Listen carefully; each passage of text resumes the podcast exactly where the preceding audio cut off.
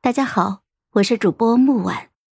今天我们给大家带来的故事叫《嫡长女她摆烂了》第六集。一旁的王妈妈见状也要去接，却被他喝去了一边。母亲临走时看向了我，眼神中裹着许多的情绪，最终在妇人带皱的眼角处滚落了一滴泪。他长长的叹息了一声，似乎想要舒尽胸中的郁气，人。却变得更为的伤怀。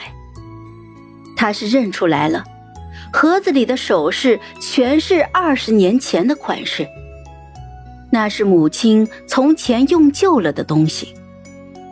当初我随父母从偏僻的青州到了上京，别家女儿满头钗环，衣裙彩绣，一群人凑在一块儿，明艳成了一团，好似天上的仙子，而我。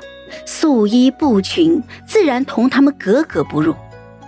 虽因着我谨小慎微，不曾受到针对，可那时候我总归也是稚嫩爱美的。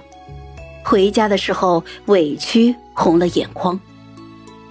母亲见状，便将她那些首饰一股脑的给了我，还安慰我说：“他的这些玛瑙玉珠可都是真品。”纵然我带到出嫁，那也是够的。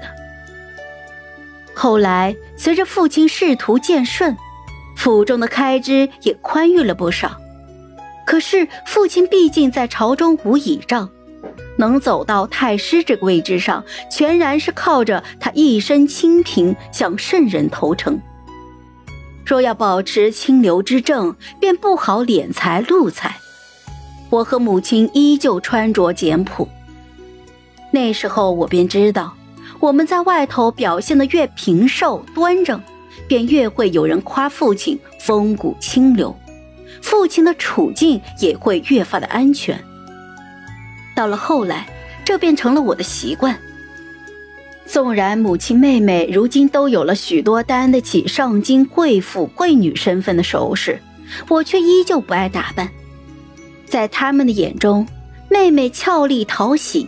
带了出去，而我却万分的无趣。却不知是那段总是提心吊胆的岁月，使我记忆太深了，让我始终忘却不了刻进骨子里的那份警惕。到如今，梳妆台上搁着的那一批，还全是母亲从前给我的那一些。母亲给我的那些首饰，符合二十多年前。青州百姓买卖物品时的心思，款式简单，但料真价足。一盒全点了，倒是比之前刘婉晴卖去的那些拿回的银两还多。到了次日的清晨，莲儿一开门，就见我院门口摆着两个大冰桶。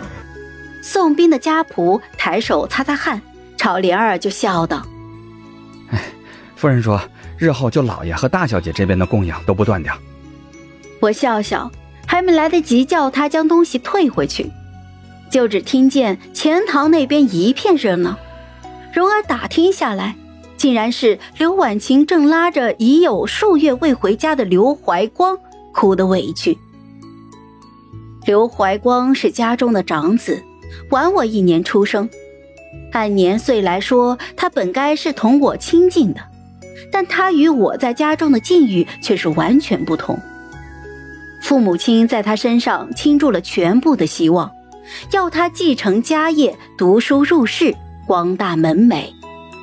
在我还攥着母亲给的旧首饰，受着旁人的冷眼的时候，怀光已经身着锦衣乌靴，用着上京最金贵的笔砚，脱身在朝中名流门下听学办事。